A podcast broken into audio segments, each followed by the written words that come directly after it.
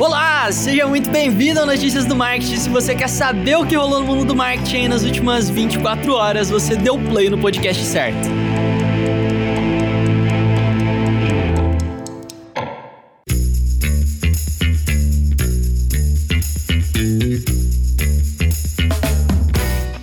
Muito bom dia! Muito bom ter você por aqui no Notícias do Marketing. Aquele abraço para você que tá tomando aquele cafezinho da manhã com a gente, né? A gente sabe que tem uma galera que toma café junto com a gente. Isso é um prazer muito grande você compartilhar uma parte tão importante do seu dia. Então, fica aquele abraço super especial. E é isso, sem recadinhos hoje no início. Vamos direto para as últimas novidades do marketing digital. Cara, e olha que rumor quentíssimo que eu tô trazendo aqui para vocês, porque aparentemente duas fontes que conversaram com o pessoal da Nelfeed aí estão falando que a Amazon Ads tá chegando no Brasil. A Amazon Ads, como a gente já comentou aqui com vocês, é uma das áreas mais lucrativas, né? Uma das unidades de negócio mais lucrativas da Amazon. Eles ainda não estavam atuando no Brasil e eles vão chegar para cá com tudo para competir com Google, Facebook, Mercado Livre, Magazine Luiza, etc. Pelo que a galera tá falando aí, a Amazon já conta com uma audiência de pelo menos 40 milhões de visitantes visitantes únicos mensais no Brasil, então é bastante coisa, já tem uma audiência qualificada o suficiente aí para vender alguns anúncios. E toda a equipe que vai trabalhar nessa divisão de ads no Brasil aparentemente já tá montada também. Tem aí uma galera que trabalhou no Spotify, um pessoal que trabalhou no Google, né? Segundo as fontes, né? Segundo a matéria que eu tô lendo aqui. Mas o que a gente pode dizer que é praticamente certeza é que quem vai comandar essa área aqui no Brasil é o Mário Meirelles, cara, que teve passagem pela pela, é, pela gerência da área de livros da Amazon aqui no Brasil, né? Mas agora, no, se você entrar lá no perfil do LinkedIn dele, você vai ver que ele já tá se apresentando como General Manager da Amazon Advertising Brasil. Então a gente pode concluir que provavelmente isso daí é bem real mesmo. Se você é profissional de marketing, fica muito de olho nisso, porque isso pode ser aí um, um game changing, né? Eu acho que existe um potencial muito grande para a Amazon crescer demais no Brasil, eles vão chegar com os dois pés na porta.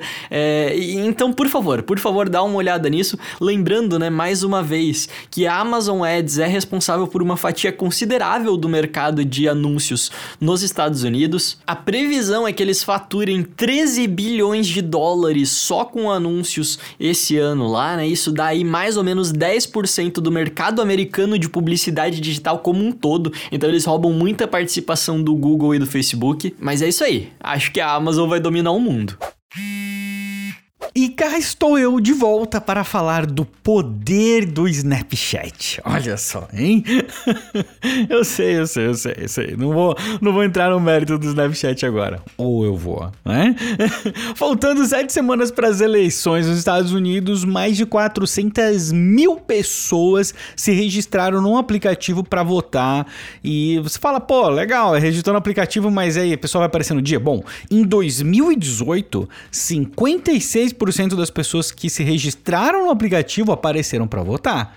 Então, é assim, é um indício bem interessante, né? Se você considerar que a, a, grande maioria, a base do Snapchat tem menos de 30 anos nos Estados Unidos, né? Acaba sendo um número e uma demografia muito interessante. Tem vários calls to action para você poder se registrar para votar, inclusive, o Snapchat tem programas diários, né? Em um desses programas, o Good Luck America, esse programa tem um call to action direto para você assistir e já se inscrever ali, se cadastrar para poder votar. E esse número deve crescer consideravelmente porque as principais ações do Snapchat para isso, elas estão acontecendo agora. Inclusive teve uma ontem muito bacana com o Obama, onde ele faz um call to action para a pessoa votar, falar, vai lá, faz a diferença, tal, e tinha inclusive o arrasta para cima, hein? Olha só o Obama só no arrasta para cima. Olha que maravilha, né?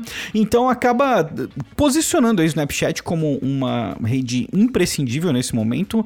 Se você considerar essa demografia específica aqui entre 13 e 24 anos, o Snapchat atinge mais pessoas do que Facebook, Instagram e Messenger somados, somados. 80% dos 100 milhões de Snapchatters nos Estados Unidos têm idade para votar. Então, assim, acaba sendo um movimento muito bacana. Eu acredito que esse número vai crescer mais e a gente vai acompanhar de perto esse processo, esse progresso também. E a gente conta mais novidades para você. Com sorte, teremos mais pessoas votando e isso vai acabar sendo interessante para todo mundo. Um rumorzinho para esquentar aqui a nossa quinta-feira, porque aparentemente alguns usuários têm recebido uma nova opçãozinha ali dentro do Instagram Business, que é uma opção para você colocar perguntas frequentes, né? O famoso FAQ. E aí basicamente você entraria ali nas configurações do teu negócio, adicionaria várias perguntas e respostas, né? Que normalmente os teus clientes te fazem. Ah, qual o valor do frete? Como que faz? É, que tipos de pagamento aceita? Enfim, né? essas perguntas que todo mundo sempre faz. E aí você você cria várias perguntas e respostas e ele fica em um formato de botãozinho ali dentro do teu perfil, né? Igual tem ali é, e-mail, contato, endereço, vai ter ali também perguntas frequentes. A pessoa clica ali e ela vai poder ver todas essas perguntas e respostas. Eu particularmente acho sensacional, eu adoro esse formato de FAQ, né? Eu acho muito prático, tanto para o cliente quanto para a empresa. Eu adoraria ver isso funcionando, não chegou aqui para mim. Alguns usuários começaram aparecer. Parece que é, é, aqueles testes do Instagram, né? A gente sabe como funciona o teste do Instagram. Talvez isso nunca veja a luz do dia, nada por enquanto foi confirmado pelo Facebook, mas, né, eu adoraria que isso funcionasse porque eu realmente gostei bastante. E será que você lembra daquele boicote do Facebook? Lembra sim, porque teve notícia em tudo quanto é lugar, né? Mas agora, agora a casa caiu. Agora a casa caiu porque a Kim Kardashian se uniu a parada toda e falou: Olha, tô congelando aqui por 24 horas a conta e não pode continuar isso daí. O que a gente quer é algo muito claro: que o Facebook não tolere discurso de ódio na plataforma. Entre algumas outras coisas, ela falou discurso de ódio, desinformação. Ela ainda comentou aqui, abre aspas, falando que eu amo o fato de poder me conectar diretamente com vocês através do Instagram e do Facebook, mas eu não posso ficar sentado enquanto essas plataformas continuam a espalhar ódio e desinformação. Então, ela junto com outros atores e personalidades que se juntaram, inclusive depois, Sacha Baron Cohen, Kate Perry, Jennifer Lawrence, Judd Apatow, um, Apatow, né? Apatow. Não lembro o nome correto. Ashton Kutcher, Amy Schumer, Jimmy Fox, Leonardo DiCaprio, Michael B. Jordan, entre vários outros, estão se unindo e falando, galera, vamos congelar em 24 horas, porque isso não pode continuar. E o documentário, O Dilema das Redes Sociais, lançado recentemente pela Netflix também, com certeza serviu para impulsionar ainda mais esse movimento.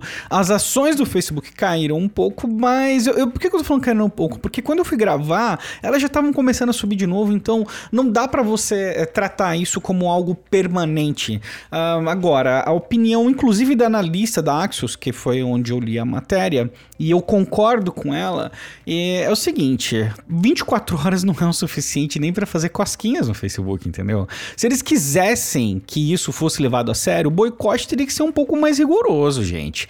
24 horas sem usar redes sociais aí não, não tá fazendo muita coisa, entendeu? Tá trazendo atenção para a campanha? Tá trazendo atenção para a campanha, mas nem milhares de empresas grandes eh, se reunindo para parar de anunciar no Facebook teve um impacto negativo que as pessoas acharam que ia ter. Você parar de usar aí durante 24 horas também não vai fazer muito. Talvez se isso fosse prolongado, se isso fosse uma campanha coordenada, que eu acho que é o que está faltando, uma campanha coordenada de longa duração, que possa realmente falar: olha, não, peraí, galera, vamos prestar atenção nisso aqui. Porque essas iniciativas todas, elas estão muito, muito superficiais, muito perdidas. Apesar da Kim Kardashian ter 188 milhões de seguidores no Instagram, 30 milhões no Facebook, mesmo assim, mesmo assim, não, enfim, né? Eu, eu tô ansioso aí por algo que assim, o Facebook teria que parar e levar isso como uma prioridade acima de qualquer outra coisa neste momento. E o Facebook tem tomado diversas ações, mas eu não sei se isso é uma prioridade. Tá? A minha dúvida, que é, que é minha opinião bem pessoal, é se isso é uma prioridade para o Facebook agora, e eu acho que isso deveria ser uma prioridade. Né? Ah, em contrapartida, tem tudo que a gente já conversou a respeito de até que ponto a rede, a plataforma é responsável pelas pessoas. E o que acontece quando a gente terceiriza a responsabilidade das pessoas para as plataformas? Qual que é o impacto disso em termos de sociedade? Então, de novo, não é uma conversa simples, mas enfim, o boicote tá aí, 24 horas, achei pífio, mas tá bacana, bacana, né? As pessoas estão prestando mais atenção e a esperança é que cada vez mais as pessoas prestem atenção nisso e comecem a policiar uh, o sistema em volta delas. Eu acho que isso ajudaria bastante, com certeza contribuiria também para a gente reduzir o número de uh, discurso de ódio e desinformação ao nosso redor. E o Google começou a disponibilizar nos Estados Unidos, em algumas cidades, né, não em todas ainda, pela Google Fiber, uma banda larga de 2 gigabits por segundo. É, caso você não saiba, o Google começou a oferecer o serviço de telefone, não é telefonia, não, serviço de internet nos Estados Unidos já faz um tempinho, é, e eles são conhecidos por oferecer uma velocidade de internet com uma qualidade é, sem igual, né? É, é Google, padrão Google. E aí a internet que já era boa agora ficou melhor ainda porque eles estão oferecendo até a velocidade de 2 gigabits por segundo, que é muito rápido. É muito rápido mesmo. É, o custo, né, para você ter uma conexão dessa tá ali na casa dos 100 dólares mensais, então se a gente fosse converter, né, pro real brasileiro ficaria bem caro, quase 600 reais. Mas, mas é uma internet de 2 gigas por segundo, né?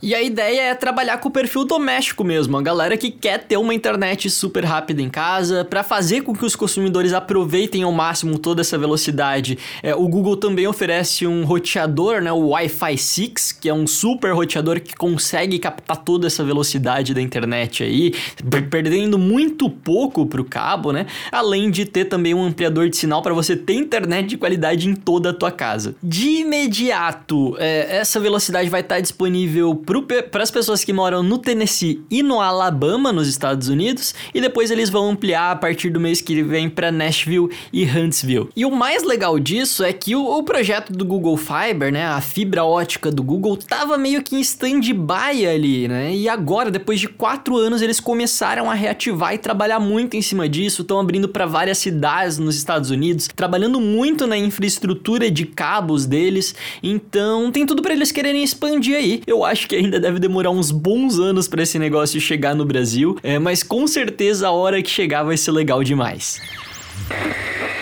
É teste AB no orgânico que você quer, arroba?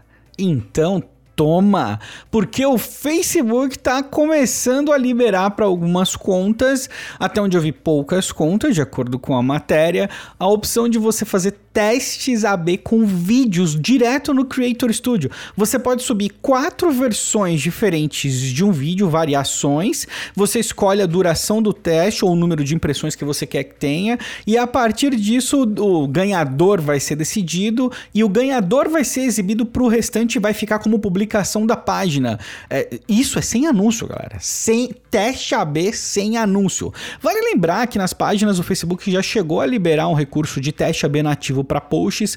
É, infelizmente não chegou para mim, não sei se já chegou para você ou em algum momento, não é algo super novo, mas enfim, é, existiu em outro momento. Mas essa questão dos testes específicos para vídeo, aliás, um dos comentários do Facebook é que o Creator Studio ele é mais orientado para vídeos mesmo, que é o formato que o Facebook acaba postando mais neste momento. Né?